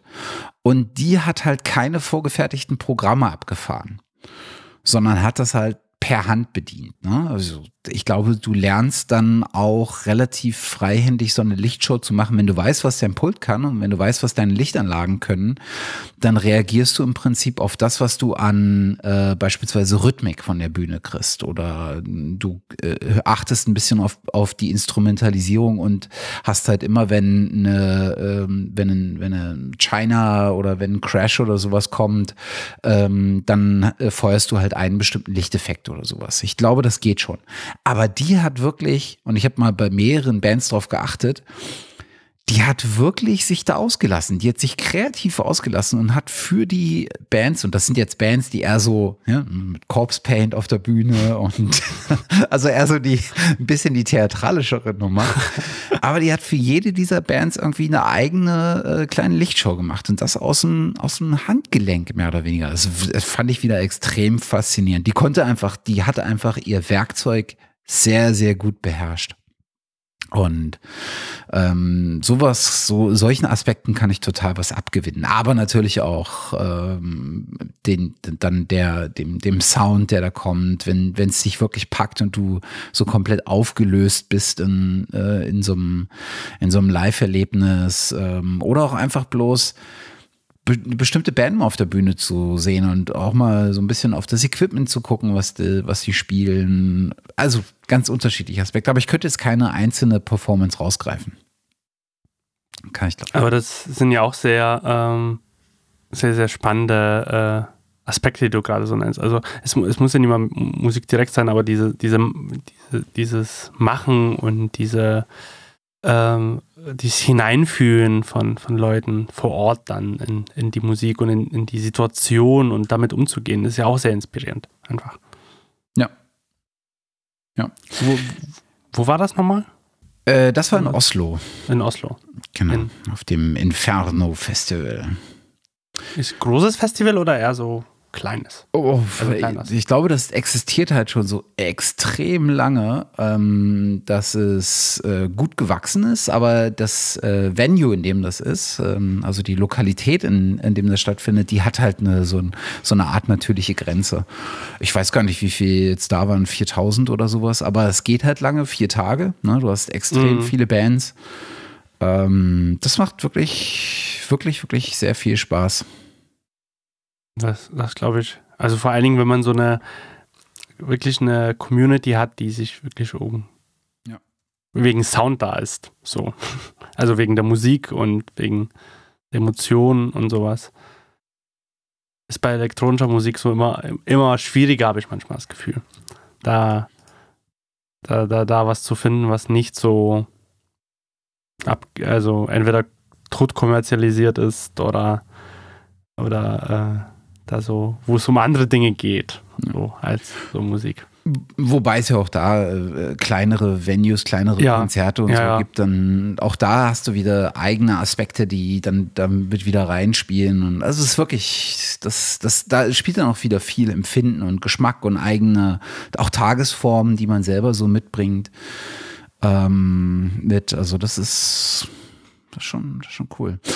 Bevor wir, ähm, also wir haben, wir haben heute wieder ein ähm, etwas, ähm, wie sagt man, natürliches Ende der, der, der Episode. Äh, und äh, vielleicht müssen wir dann unser zweites Thema doch etwas schieben, weil das hat mindestens genauso viel Beachtung verdient. Ähm, aber ich hätte noch einen letzten Aspekt ähm, zum, zu diesem Thema Inspiration. Und zwar Orte. Ja. Und es gibt ja diverse Orte, die einen aus unterschiedlichen Aspekten heraus oder aus unterschiedlichen Beweggründen heraus inspirieren können. Aber was ich feststelle, ist, dass ich immer wieder tatsächlich inspiriert bin, wenn ich in ein Aufnahmestudio gehe. Insbesondere, wenn es nicht so klinische Aufnahmestudios gibt. Also es gibt natürlich auch geile neue ähm, äh, Studios, wo du dir, wo du so reinkommst und so denkst so, boah, hier ist mal richtig Geld und Überlegung reingeflossen, wie, wie man sowas bauen sollte. Und es sieht alles schick aus und es ist alles neue Technik und ähm, super mit dem neuesten Standard und alle Wünsche im Prinzip technischerweise erfüllt und äh, super Outboard-Gear noch da, aber auch alles digital verfügbar und ähm, sich mit, mit Gedanken dahinter überlegt, wie der Raum am besten auszunutzen ist und sowas. Aber was ich besonders mag, sind einfach so organisch gewachsene Studios. Studios mit Geschichte. Ähm, und jedes Mal, wenn ich da, wenn ich in solche Orte komme, dann habe ich so, ja, ja, das, äh, ja, ja, ich will. Ja? Also dann, dann drängt es mich quasi richtig und ich habe richtig Bock dann auch mal einfach mich so drei Tage äh, mit einer Band in so ein Studio einzuschließen. Bei all dem Stress, den man dann einfach auch hat, weil das ist ein stressiger Job. Ne? Ähm, machen wir uns da nichts vor. Aber ähm, ich glaube, sowas inspiriert mich total. Und es gibt auch so ein paar Studios, ich war noch nicht in so allzu vielen, vielleicht hm, zehn, wenn es hochkommt so acht bis zehn Studios, also ja. professionelle Studios, die ich äh, mal so besucht habe, weil ich einfach Bock drauf hatte. Aber es gibt ein, äh, es gibt ein paar Studios, bei denen mir das ganz besonders äh, so geht. Ähm, und ähm, eines davon ist beispielsweise, sind beispielsweise die Middle Farm Studios in äh, South Devon von Peter Miles. Weil das ist nämlich ein, das ist ein altes, das sind alte Gebäude, so alte ländliche äh, britische Gebäude, so mit, äh, mit Naturstein gebaut. Ähm, und äh, in einem von diesen alten Gebäuden, äh, die so mitten im Grün sind, hatte er halt sein Studio und hat halt diesen Charakter von diesen Gebäuden innen wieder aufrechterhalten. Ich stehe auch so auf Bahnstudios, mhm. also auf Studios, die so in alten Scheunen und sowas sind. Und das ist einfach es ist einfach ein wunderschönes äh, Studio, was, was liebevoll gestaltet ist, was modern, aber auch klassisch ist, was so ein bisschen gewachsen ist. Ähm, das mag ich total gerne. Und ähm, das, was ich so an Bands höre, was da aufgenommen wurde, ähm, steht das anderen Studios klanglich in nichts nach. Ja. Ähm, und da gibt's halt, äh, solche Studios gibt's halt immer wieder, wo du dir so denkst, wo du so Bilder siehst oder dann mal ein Video daraus äh, oder du bist halt tatsächlich vor Ort und so denkst, ach ja, tolles Studio, Wohl, Wohlfühlstudio, mehr oder weniger. Ja, das, da hat man auch dann gleich die Intention, wie du schon sagst, gleich loszulegen, wenn man so spannende Orte. Stimmt, an Orte habe ich gar nicht so weit gedacht, ja. Das ist. Aber ähm, gibt es sowas, dass du ähm, dass, dass du so einen Ort hast oder so ein, so ein, so ein Studio, wo du, wo du so eine, so eine Art Gefühl hast? Also es gibt. Ich, oh, ist irgendwie so. Schwierig, schwierig. Also ich überlege gerade, es gibt ein in, in, in Sachsen hier die Castle Studios, wo ich schon mal war. Äh, Röhrsdorf Castle müsste das sein, wenn ich mich nie irre. Röhrs. Hatten wir, glaube ich, auch letzte Folge. Genau, ne? letztes ne? Mal. Ähm, die ich persönlich sehr spannend fand, also wo ich sagte, wow, ähm, ein großes Studio, sehr, sehr hell, sehr, sehr inspirierend, äh, auch technisch spannend, was, was, da, äh, was da ist und was da passiert. Ähm, Fand ich, fand ich sehr gut. Ähm, ich kann, also ich würde vielleicht schon sagen, es hängt immer so von Leuten natürlich auch ab, so, die, äh, die so mit da, da waren oder da ja. sind. Ähm, wie sehr ich das, ähm, wie, sehr, wie, sehr ich das halt auch äh, inspirierend fand. Ne? Ähm, ich kann dir aber jetzt aus, aus, aus, vom Anhieb jetzt nicht sagen, hey, das finde ich so ähm, unfassbar spannend. Also, also so, so totale Inspiration. Also mir würde jetzt so nicht klein Studio einfallen aus. Also man kennt natürlich manche, man sieht ja viele Bilder und sowas aus verschiedensten Studios. Ich fand halt so diese, die gibt es auch im, im Norden. Heißen die, die, es gibt ein paar Studien, ich glaube, ich glaube, es ist ein Studio, das ist direkt am See. Oh, da gibt es ähm, einige.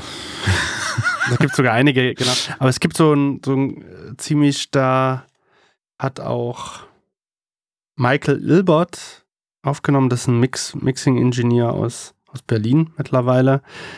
Ähm, der kommt, ich glaube, auch aus, aus, aus Schweden. Der hat dort mal eine Band aufgenommen. Ich weiß, da war ich bei einem Workshop und habe mir das äh, mal angehört, was er da so erzählt hat. Ähm, ich komme jetzt leider nicht drauf. Aber die fand ich äh, noch sehr spannend, weil die noch so einen inspirierenden Blick nach außen haben. So, die meisten Studios ähm, sind natürlich berechtigt, ähm, dass die halt ne, konzentriert sind, dass innen drin alles gut aussieht, dass man sich wohlfühlt, dass man, also gerade so in diesem High-End-Bereich, ähm, dass man da eine tolle Umgebung hat, wo man Musik machen kann und dann Musik aufnehmen kann. Es, ich fand aber dieses Konzept zum Beispiel wahnsinnig gut. Die haben so riesengroße Fenster mhm. ähm, und da, man kann einfach auf diesen See schauen. Mhm. Und das finde ich einfach so eine totale neuen Punkt, wo man Inspiration auch findet. Wo du halt sagst, wow, ich gucke dort raus und schon habe ich einen Kopf wieder voller Energie und ähm, bin inspiriert äh, durch diese Umgebung einfach nach außen noch. Ähm, das fand ich sehr schön, einfach. Mhm. Ähm, die, die würde, aber ich war selber noch nie da. Ich hoffe, ich bin dort vielleicht irgendwann weiter. und äh, kann mir die mal äh, live anschauen. Ja. Fände ich, ja. Fände ich, fänd ich sehr gut. Also es, das, das was ähm, ich, es gibt noch zwei, die, ähm, die ich auch super finde. Ähm, das ist das Lightship 95. Das ist ein altes, ähm, im Prinzip ein altes Leucht, ähm, hier so ein Lightship äh, ja.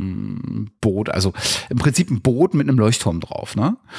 Was als mobile Boje, äh, als mobiler Leuchtturm ähm, genutzt wurde. Und die haben das, äh, das Schiff oder die, die Betreiber des Studios haben das, das Schiff gekauft und haben das komplett umgebaut als Studio, also inklusive mit Raum- und Raumstrukturen. Und du hast natürlich bei so einem Schiff mit Stahlkörper ganz besondere Herausforderung akustisch an ein Studio und haben ihr altes Equipment aus dem alten Studio da reingebaut, also auch hier so API-Konsolen und die, die, großen Abhören und sowas und das ganze äh, Equipment, was sie schon hatten. Und das ist, auch dieses Studio ist, obwohl es auch ein bisschen ähm, eine Herausforderung an dem Platz ist, hat das ein sehr, sehr schönes Flair.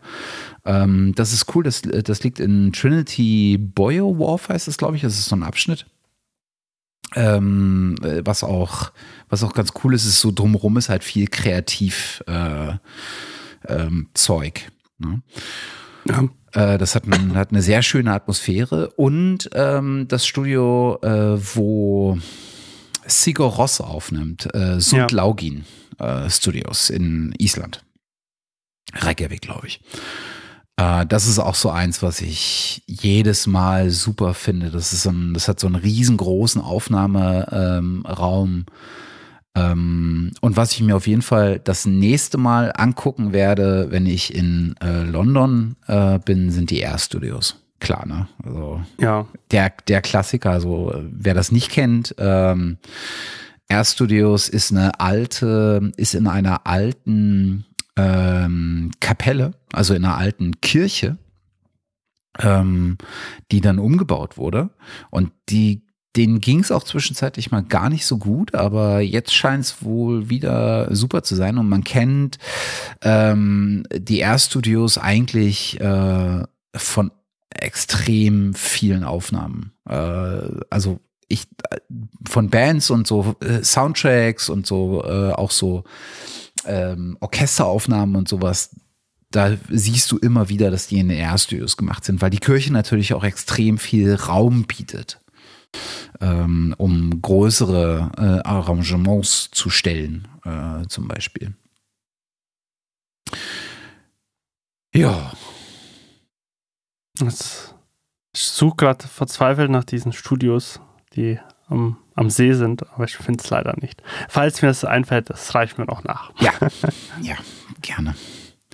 Also da, ja. da gibt es eine, da, da gibt's eine ganze, ganze Menge. Ich überlege gerade, der, oh Gott, wenn, wenn ich mich jetzt oute, oute ich mich jetzt oder oute ich nicht, mich jetzt nicht? Ich habe letztens eine, ich habe letztens eine Dokumentation über die Kelly Family gesehen, weil ich nicht wegswitchen konnte. Und ähm, man mag zu, den, zu dieser Familie stehen, wie man will, aber sie haben es geschafft, mit Musik einfach über die letzten, was weiß ich, 30 Jahre irgendwie sich am Leben zu halten. Ne? Ob man die Musik jetzt mag ja. oder nicht. Musik ist halt immer Geschmackssache. Und ich glaube, der einer von denen, die, der früher mal der, der Kleine aus der Bande gewesen ist, ähm, ich glaube Angelo heißt der, der ist ja jetzt auch wieder vermehrt unterwegs und auch solo unterwegs mit seiner eigenen Familie. Und die haben ähm, aufgenommen in einem Studio, was genau das hatte. So ein Seeblick. Ich weiß nicht, ob das sein eigenes Studio war oder ob es ein befreundetes Studio war. Ich würde sagen, ähm, dass es ein eher ein befreundetes Studio war, also dass es nicht das eigene war. Und ich glaube, das äh, Studio stand im irischen äh, Donegal, wenn ich mich nicht täusche. Äh, und das war halt genauso. Große, bodentiefe Fenster raus zum See oder so über den, übers Moor oder irgendwie so. Ich weiß nicht, ob es genau ein See war. Ähm, äh, übers Moor, aber das ist genau so ein wirklich inspirierender äh, Blick gewesen. Also das kann ich total nachvollziehen. Schön, das klingt sehr. Ja.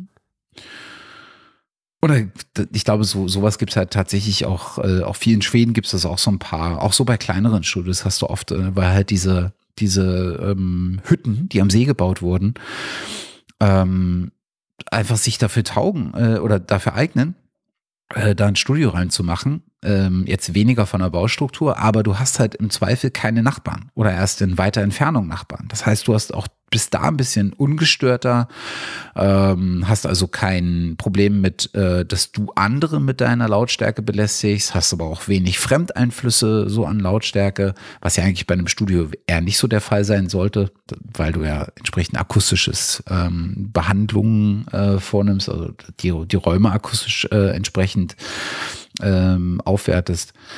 Aber ähm, du hast dann halt auch noch so eine Atmosphäre von, von du bist zurückgezogen und ähm, nimmst irgendwie auf. Und ja, das, ich kann dem was abgewinnen.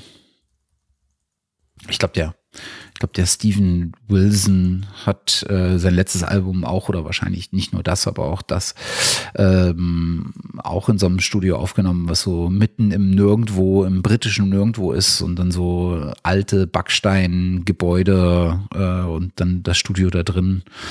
Das sowas, sowas kann ich einfach total was abgewinnen.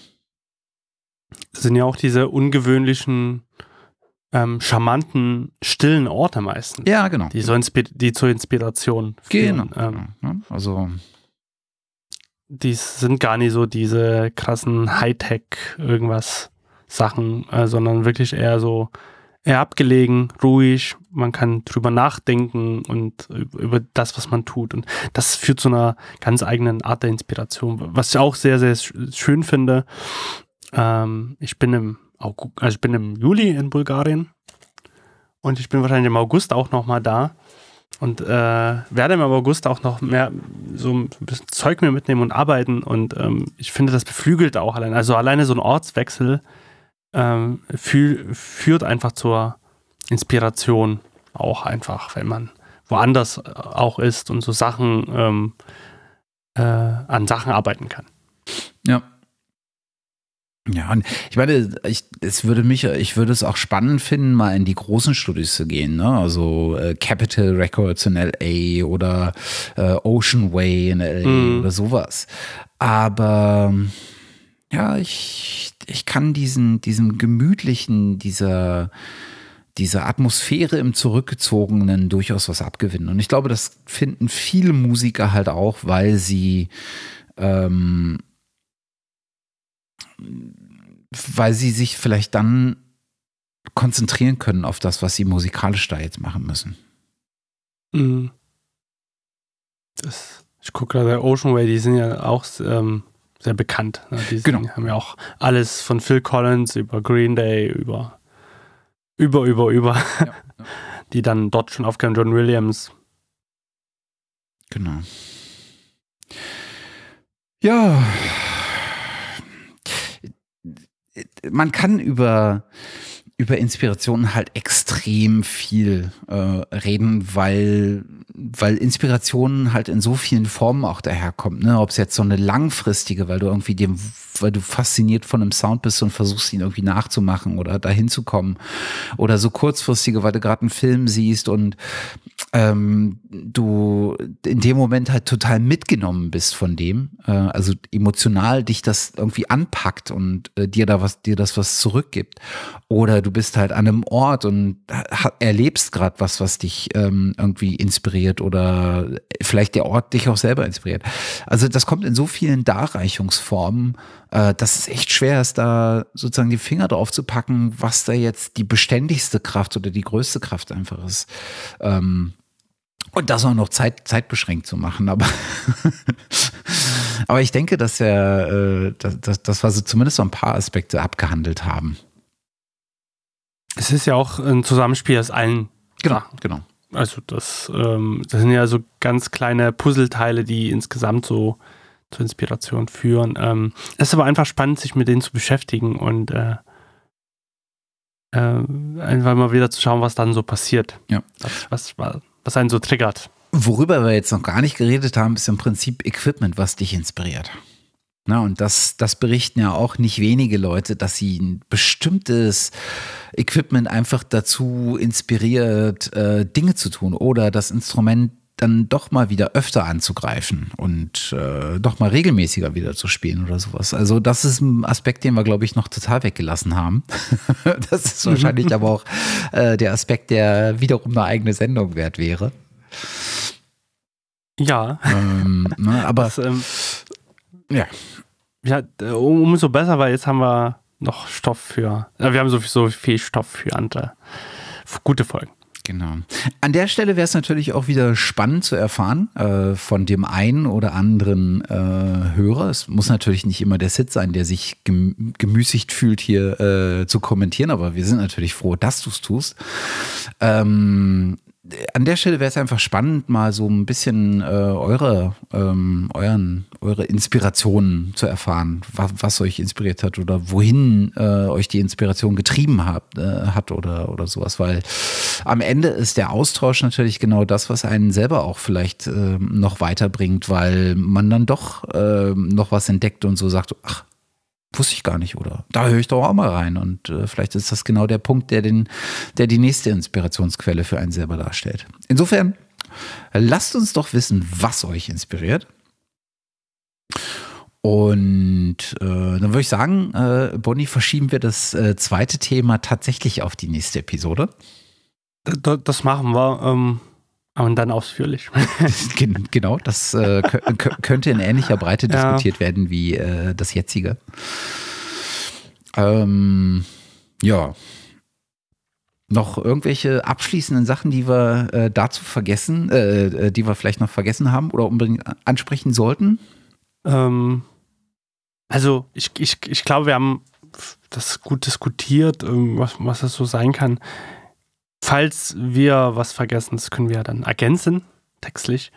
Ähm, wir freuen uns einfach über Feedback, wie du das schon gesagt hast. Ähm, schickt uns äh, gerne eure Inspiration.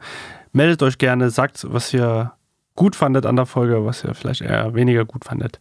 Darüber freuen wir uns einfach sehr. Ähm, und machen wir eine Sommerpause. Vielleicht müssen wir das noch klären. Weiß ich nicht. Bist du im Urlaub? Ich nicht. also ich bin Juli so ein bisschen weg. Also entweder müssen wir es davor schaffen oder dann erst im August. Ja, das mal schauen. Wir, wir kriegen es schon irgendwie auf die Reihe. Aber es könnte sein, ja. dass, äh, dass es über den Sommer dann vielleicht nochmal so eine Pause wie jetzt gibt. Ich glaube, die letzte Aufnahme ist ja dann auch schon vom äh, irgendwann Anfang Mai, glaube ich. Insofern hatten wir jetzt auch irgendwie fünf Wochen, weil es ein bisschen schwieriger war, einen mhm. Termin zu finden. Aber finden wir schon. Das finden wir schon. Mhm. Genau. Sehr schön. Dann vielen Dank. Danke dir. Ich äh, habe wieder äh, Dinge auf meiner Liste, die ich mir antun muss. ich auch. Insofern. Aber mit Vergnügen antun muss. genau. Und dann äh, bleibt uns gewogen. Vielen Dank fürs Zuhören und bis zum nächsten Mal. Tschüss. Bis dann.